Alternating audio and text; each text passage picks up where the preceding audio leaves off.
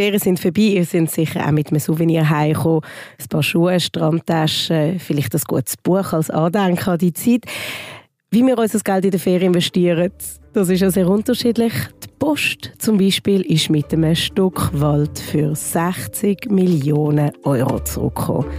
Was es mit dem Waldstück auf sich hat und was die Post überhaupt damit bezweckt, das erfahren ihr jetzt. Ihr hört hinter den Schlagzeilen den aktuellen Podcast von CH Media. Mein Name ist Joël Weil und bei mir heute die Wirtschaftschefin von CH Media, Florence Wichard. Wie schön bist du da. Merci vielmals. Ich möchte mich an dieser Stelle für meine rauche Stimme entschuldigen. Die ist Heuschnupfen bedingt. Und während ich versuche, aufgrund dessen die Natur ein bisschen zu meiden, geht unsere Post voll drin und hat in Thüringen in Deutschland ein 2400 Hektar großes Stück Wald gekauft für über 60 Millionen Euro.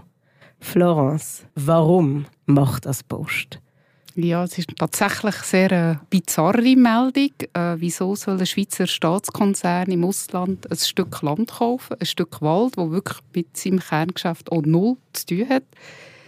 Sie machen das, weil sie sich das Ziel haben gesetzt bis 2040 netto null zu werden und sie es nicht schaffen mit innerbetrieblichen Optimierungsmaßnahmen und deshalb CO2 wollen kompensieren oder neutralisieren, wie sie sagen, also aus der Atmosphäre rausnehmen mit einem Stück Wald. Ob das eine sinnvolle Maßnahme ist oder nicht, das besprechen wir im Laufe des Gesprächs. Erklär doch schnell genau das Klimaziel von unserer Post. Was bedeutet das, auf Netto Null zu arbeiten und wie bezweckt das die Post zu erreichen? Also sie haben sich das Ziel gesetzt, aber bis 2040 vorbildlich für einen Bundesbetrieb, wo man ja ein vor dem 2050 sein Sie sagen natürlich, man muss es werden, weil jedes Unternehmen wird dann daran gemessen und wenn du Teil einer Lieferkette bist von einem anderen Unternehmen, dann musst du auch netto null sein, sonst wirst du nicht mehr Lieferant. Und die Post schafft mit eigenen Mitteln wie Elektrifizierung von Flotten etc. nur 90 Prozent und dann bleiben 10 Prozent. Also das sind die Berechnungen der Post. Ich braucht vielleicht Wissenschaftler, um das ganz genau zu wissen. Aber und die restlichen 10 Prozent wollen sie mit CO2 aus der Atmosphäre holen. Das ist ihr Plan. Von einem Wald, der sowieso schon besteht. Genau. Du erklärst uns gerade, ob das sinnvoll ist oder nicht. An dieser Stelle ähm, muss ich schnell auf meinen Spickzettel schauen. Der Wald ist in privater Hand. Das gehört einem deutschen Adligen oder Nachkommen von Adligen. Der mhm. heisst, jetzt tun wir schnell aufholen. Prinz Michael Benedikt, Georg Jobst, Karl Alexander Bernhard Klaus Frederik von Sachsen-Weimar-Eisenach. Man nennt ihn einfach Michi an dieser Stelle. genau, also der Prinz Michael, dem gehört der Wald. Ähm, also Thüringen ist ja ehemaliges DDR-Gebiet. Das äh, Gebiet ist also es ist seiner Familie gewesen. Er hat es natürlich dann verloren mit der DDR und wo dann nach dem äh, Murfall und ist es wieder restituiert worden, also nicht der ganze Wald, sondern einfach die 2400 Hektar. Ich glaube, er hat gerne 7000 zurückgehabt. Er hat das genommen, was er hat bekommen. Die Größe von dem Wald entspricht der Größe von der Stadt Zug. Kann ich mir von ChatGPT ausrechnen lassen. Kann sein. Gut, und jetzt hat er das Stück Wald der Post verkauft. Erzähl doch, was weißt du, wie ist der Kontakt zu dem Prinz überhaupt stand gekommen? Ja, die Geschichte ist insofern noch lustig. Also offenbar ähm, bei einem Jagdausflug von der Post und dem Prinz? Nein, vom Prinz. Ist ein Berater dort und der Berater und der Prinz sind dann ins Gespräch gekommen. Der Prinz hat offenbar gesagt, er möchte diesen Wald verkaufen. Der Berater hat offenbar gesagt, ich habe eine gute Idee, wer das gerne haben und hat dann Kontakt hergestellt zur Post. Offenbar ist das der Anfang der Geschichte. Die Post ist dann her, hat den Wald, glaube gründlich durchsucht und sich entschieden, den zu kaufen. Stelle ich mir das zurecht wie eine Wohnungsbesichtigung ja, vor? Ja, weiß es nicht. Ja, genau. Die Eiche steht noch schön in der Sonne. genau. Ja, eben. Und am Schluss ist natürlich ein Vertrag, ist unterschrieben, ist noch nicht rechtsgültig. Er ist aber unterschrieben und äh, man hat Stillschweigen vereinbart zu diesem Preis. Und äh, mein Kollege, äh, Christian Mensch, der die grösste Recherche da hat gemacht hat, der hat dann sich auch mit Waldprofis unterhalten und wir sind dann auf die Idee gekommen, also berechnet, dass das ungefähr einen Wert hat von 10 Millionen. Und dann hat man eben gehört, munkeln, plötzlich, es ist mehr, es ist mehr, es ist mehr. Und jetzt ist es also deutlich über 60 Millionen. Deutlich über 60 Millionen, ja. das ist ein gewaltiger Preis. Auch 10 Millionen wären ein gewaltiger Preis, aber vor allem gemessen am aktuellen Marktwert ist das ja komplett überrissen. Was hat dann die Post für ein Interesse, ausgerechnet sich die Wald unter den Nagel zu reissen? An dieser Stelle schnell, Welt sind sowohl in Deutschland als auch in der Schweiz teils in privater Hand. Das heißt, auch in der Schweiz hätten wir doch irgendeinen irgendjemand gefunden, der einen Wald verkauft. Ob das sinnvoll ist oder nicht? Das weiß ich nicht. Ich nehme noch so einen grossen Wald. Also wenn du musst so viel CO2 wollen kompensieren und mit dem hat ja die Post dann ihres Netto Nullziel nicht erreicht. Das ist jetzt auch mal ein Beitrag dazu. Ähm, so einen grossen Wald hast du auch nicht Menge. Darum nehme ich an, hat das als attraktiv gewirkt. Man muss einfach halt auch sagen, im Moment in dieser Klimapolitik, wo jedes Unternehmen, jeder Konzern will, äh, netto null werden per 2040, 45, 50, was auch immer die Ziele dann sind, rennen natürlich jetzt sehr viele Konzerne auf dieser Welt um und suchen Wälder. Weil das einfach eine Möglichkeit ist, das auf dem eigenen Buchhaltung positiv zu wirken. Und ich nehme an, das hat die Preise auch nochmal aufgedrückt. Du hast gesagt, der Vertrag ist unterschrieben, aber noch nicht rechtskräftig. Was heißt das? Also das ist ein Vorbehalt, der kommt nicht von der Post, der kommt von der deutschen Seite. Und zwar haben die Gemeinden und das Bundesland Thüringen, die hätten eigentlich ein Einspruchsrecht, ein kleines beschränktes, und ein Vorkaufsrecht, ein eingeschränktes. Also der Vertrag, also es ist nicht die Post, die ein Fragezeichen setzt, sondern es ist die Verkäuferseite und der Prinz muss auch denen noch Zeit lassen, ein gleichwertiges Angebot zu unterbreiten, wenn sie das wollen. Was sie natürlich nicht wollen, weil es so teuer ist. Weil es ist natürlich wahnsinnig genau. dem genau. Marktwert von dem her. Hat die Post genau. eigentlich alle Gegner ausgespielt. Genau. Look, ich wollte ich wollt jetzt nicht so gehässig sein, aber es ist ein bisschen gemogelt der Wald, der existiert ja so oder so und macht seine eigene CO2-Arbeit ja unabhängig davon, ob er der Post gehört oder nicht und sich jetzt einfach so eine Naturarbeit unter den Nagel zu reissen und seine eigene Firmenbilanz damit schmücken, ist das okay? Ja, es ist natürlich genau das, was wahnsinnig fragwürdig ist. Im, im Nachhinein, von der, also wo die Meldung ist gekommen, habe ich ein bisschen umtelefoniert und mit mehreren Politikern darüber geredet. Und es ist halt schon so, das Parlament hat in der Schweiz, man hat gesagt, Kompensation ist eine Möglichkeit, oder? Und die Kompensation darfst du auch im Ausland machen, auch das hat man gelassen. Und dann kann man sagen, Post ist ein Betrieb wie jeder andere. Also darf auch Post einen Wald im Ausland kaufen. Aber unter dem Strich also meine, der Wald ist je nachdem, wie du pflegst, wie nachhaltig du ihn pflegst, desto mehr CO2 ähm, kann er binden. Aber wenn man gehört, ist ja egal. Und die Post kann den ja nicht selber betreiben. Sie wird ja müssen irgendeinen Forstbetrieb äh, beauftragen, das zu machen. Weil, also das muss ja ein Profi machen.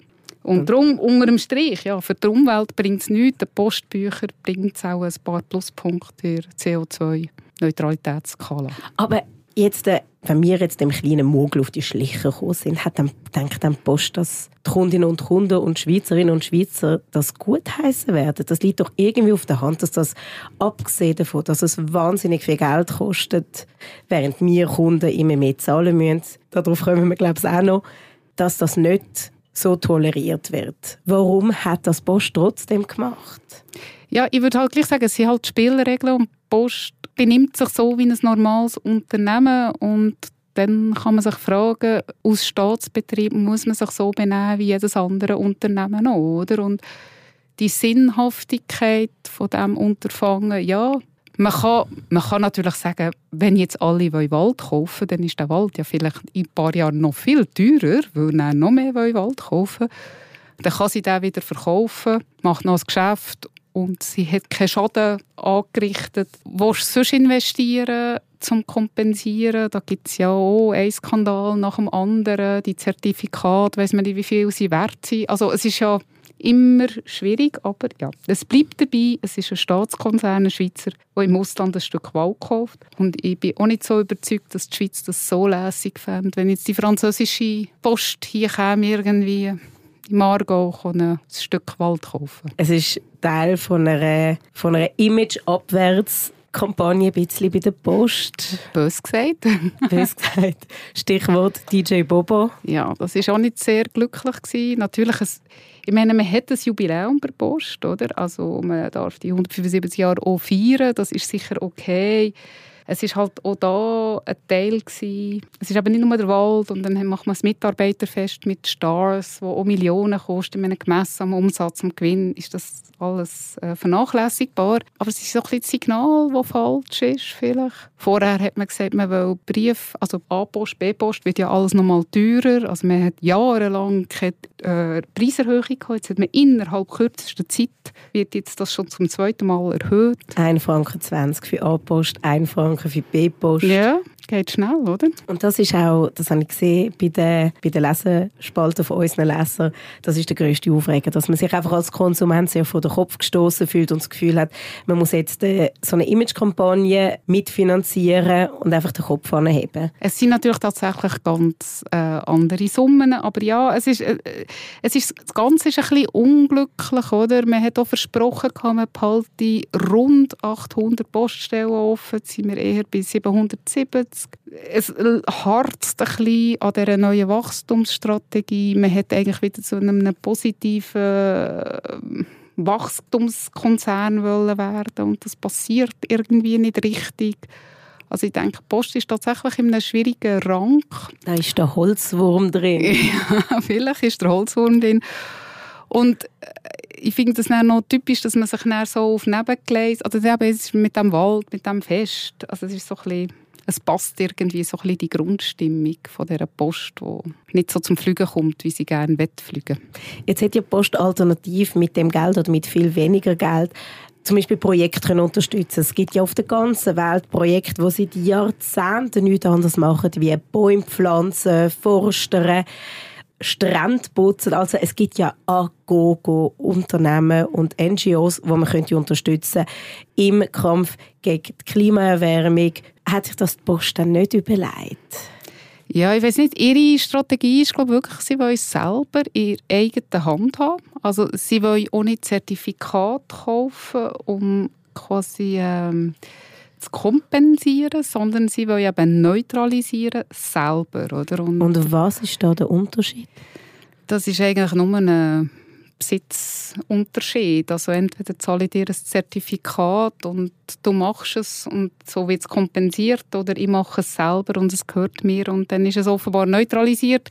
Vielleicht hat die Post jetzt auch ein bisschen Pech, also vielleicht muss man das ja alles sich nochmal überlegen, wie man das mit diesen ganzen Kompensation- und Neutralisationsgeschäften machen will, weil ich weiß nicht, ich weiß auch gar nicht, ob die Rechnung aufgeht. Oder wenn die ganze Wirtschaft so Sachen verspricht, ich glaube, das geht alles hin und vorne nicht auf. Oder? Und ich weiß auch nicht, ob wir dann hier weniger kritisch wären, wenn wir jetzt erfahren hätten, dass Post irgendwo nach Südamerika irgend 60 Millionen spendet für ein Zertifikat von irgendwas. Ob wir es dann nicht dann würde man auch sagen, ja, aber das sie nicht unter Kontrolle und wer schaut dort und wer prüft das Zertifikat und passiert denn wirklich etwas und ist es denn das CO2-Kompensationsziel, das man gesetzt hat oder weniger? Ich glaube, wir wären da genau gleich kritisch. Also, ich glaube, das Ganze ist ein bisschen das Problem mit dem Netto Null. Was hätte uns dann befriedigt? Ja, vielleicht müssen wir jetzt wirklich halt mal auf die anderen 90 Prozent setzen, würde ich jetzt mal sagen, aus Post die Flotten auswechseln in Elektroauto, ich weiß doch nicht, Solarpanels auf ihre Paketszentrum. Einfach alles, was sie halt auch schon machen, muss man fairerweise sagen, sie sind dran, vielleicht könnte man schneller gehen. Und vielleicht müsste man in Aufforstungsprojekte in der Schweiz investieren. Aber eben, die Grundsatzfrage bleibt, es ist ein Service Public Konzern. Der soll seine Arbeit richtig machen und nicht irgendwie 100 Sachen kaufen, nur damit es auf dem Buch besser aussieht, Eben, als es eigentlich geht es ja darum, Brief und Päckchen zu verteilen. Ja, ja. ja. Und es hat mit Wald nicht viel zu tun, ja, das ist so. ich gehe davon aus, dass im Rahmen von journalistisch korrekter Arbeit haben ihr versucht, jemanden von der Post zu erreichen. Ja, es ist ihre Strategie, Nachhaltigkeit. Man muss auch fairerweise sagen, das wird auch verlangt von diesen Bundesbetrieben. Und dann, die müssen noch ambitioniertere Ziele, Vorreiter, Musterbetriebsziele äh, liefern. Aber hat sich die Post zu dem geäussert euch gegenüber? Also sie, sie, das ist einfach ihre Strategie. Sie kaufen, sie wollen das einfach. Sie kaufen Sachen, die CO2 aus der Atmosphäre rausnimmt und zwischen den zwei Lösungen, die es gibt, technisch, also irgendein Startup, das dir verspricht, irgendwie CO2 aus der Welt rauszunehmen, und der natürlichen Methode, wählen sie die natürliche Methode, weil die gesichert ist. So. Und das andere sie halt dann noch versprechen, oder? Jetzt sind ja auch Politiker sowohl in Deutschland als auch in der Schweiz nicht sehr begeistert von dem Plan. FDP-Politiker Christian Wasserfall hat zum Beispiel ganz klar gesagt, dass die Investitionen mit dem Auftrag von der Post gar nichts zu tun haben. Wie ist generell das politische Echo, das du wahrnimmst? Also ich glaube, es hat ein Zeitchen gebraucht. Das war vielleicht auch ein bisschen Sommerferien. Gewesen. Also zuerst haben wir so gedacht, ja, ja, ist gut, das machen ja alle Firmen, kompensieren, neutralisieren CO2 irgendwie und alle müssen netto null haben. Und wieso sollen wir strengere Regeln nehmen für unseren Bundesbetrieb als für einen sonstigen Betrieb? Also ich ah. finde jetzt äh, spontan, weil es ein Bundesbetrieb ist. Ja genau, aber ähm, es ist dann halt, Regeln gelten für alle und politisch haben wir das so wollen und Kompensation ist zugeladen, dann soll das auch möglich sein für die Post, muss nicht strenger bewertet werden als andere. Das ist so ein bisschen die erste Reaktionsstufe gewesen. Dann haben wir natürlich auch noch nicht gewusst, wie viel es kostet. Ich nehme an, jetzt die über 60 Millionen haben jetzt gleich nochmal so ein bisschen äh, Bewegung ins Spiel gebracht und vielleicht sind auch Politiker aus den Ferien und haben jetzt Zeit, sich damit auseinanderzusetzen.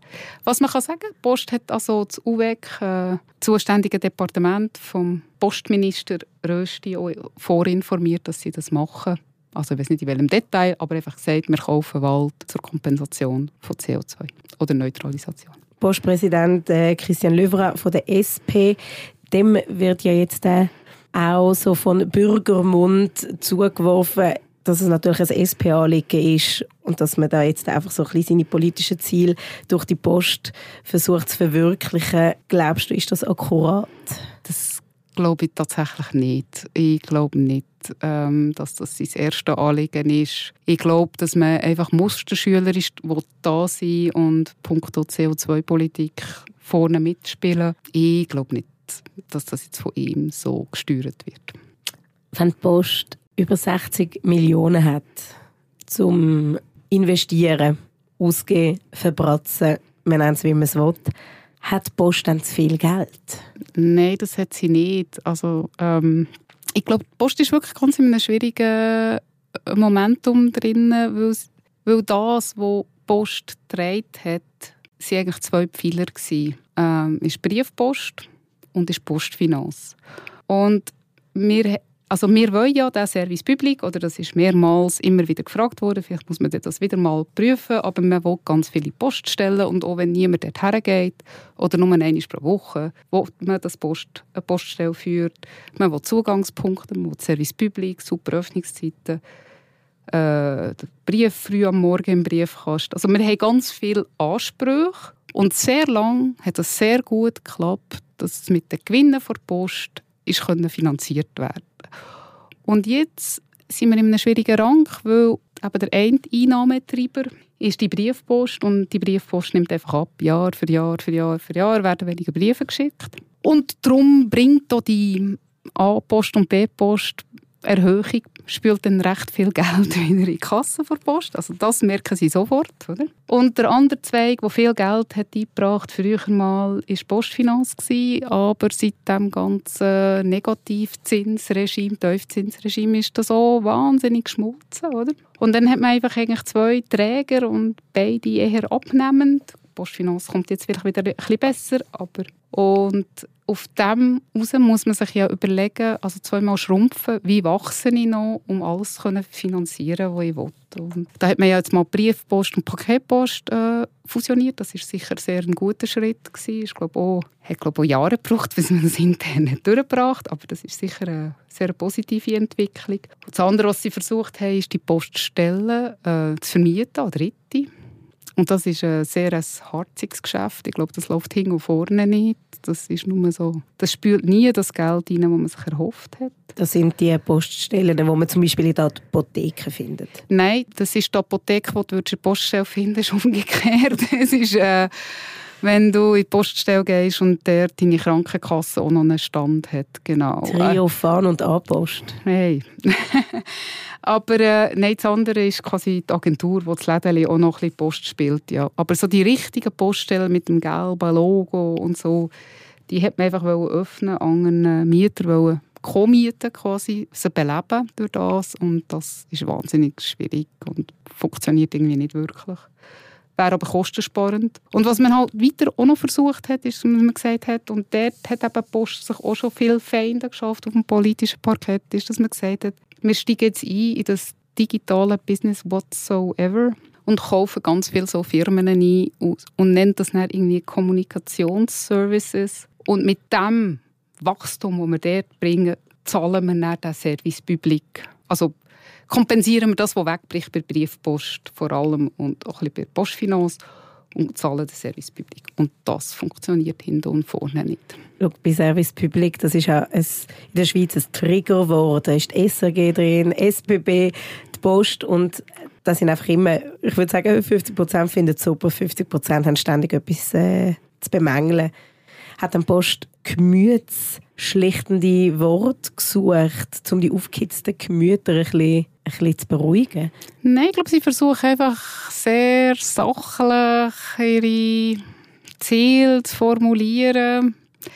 Ich habe tatsächlich das Gefühl, dass sie im Moment so ein bisschen Position hineingeraten sind. Seit einem Jahr, zwei. Aber seit man sieht, dass das die Gesamtstrategie nicht ganz so zündet, wie ursprünglich denkt. Oder? Dann ist halt, aber nein, also persönlich wüsste ich jetzt nicht insgesamt habe ich das Gefühl, es ist ja immer gut, wenn alle Leute über etwas fluchen und etwas reden, dann bedeutet es einem ja noch etwas, oder? Wir wegen etwas mit mir reden. Ja, klar. Aber ich meine, wenn Post kein Thema mehr wäre, dann wäre sie tatsächlich bedeutungslos, oder? Und so kann sie, glaube sicher sein, dass sie noch eins ist, oder? Ist und sie ist ja trotzdem ein Staatsstolz. Genau. Das ist ein grosser Arbeitgeber. Und wir bekommen unsere Post trotzdem pünktlich. Und wir bekommen Post pünktlich. Das müssen wir einfach auch schnell genau. sagen mögen sie förstern, wie sie wollen. Im Postaustragen sind sie gut. Genau. Wenn der Wald dann tatsächlich der Post gehört und wir dann in Thüringen durch den Wald gehen, gehen spazieren, vom Prinz Michael Benedikt Georg Jobst, Karl Alexander Bernhard, Klaus Friedrich von Sachsen, Weimar, Eisenbach, Statt dann dort dieser Wald gehört der Schweizer Post? das wird keine Ahnung. Nehmen an nicht. Vielleicht ist es besser, man lässt das sein. ich weiß nicht, ob es in Thüringen so gut ankommt. Danke vielmals, Florence. Bist du bei mir gewesen? Merci dir. Das war mit «Hinter den Schlagzeilen», der aktuelle Podcast von CH Media. Mehr Podcasts findet ihr bei uns unter chmedia.ch podcasts. Wenn euch die Folge interessiert hat, dann abonniert uns doch und ihr hört nächste Woche wieder eine interessante Folge. Und bis dahin freue ich mich, dass ihr dabei sind. Dankeschön.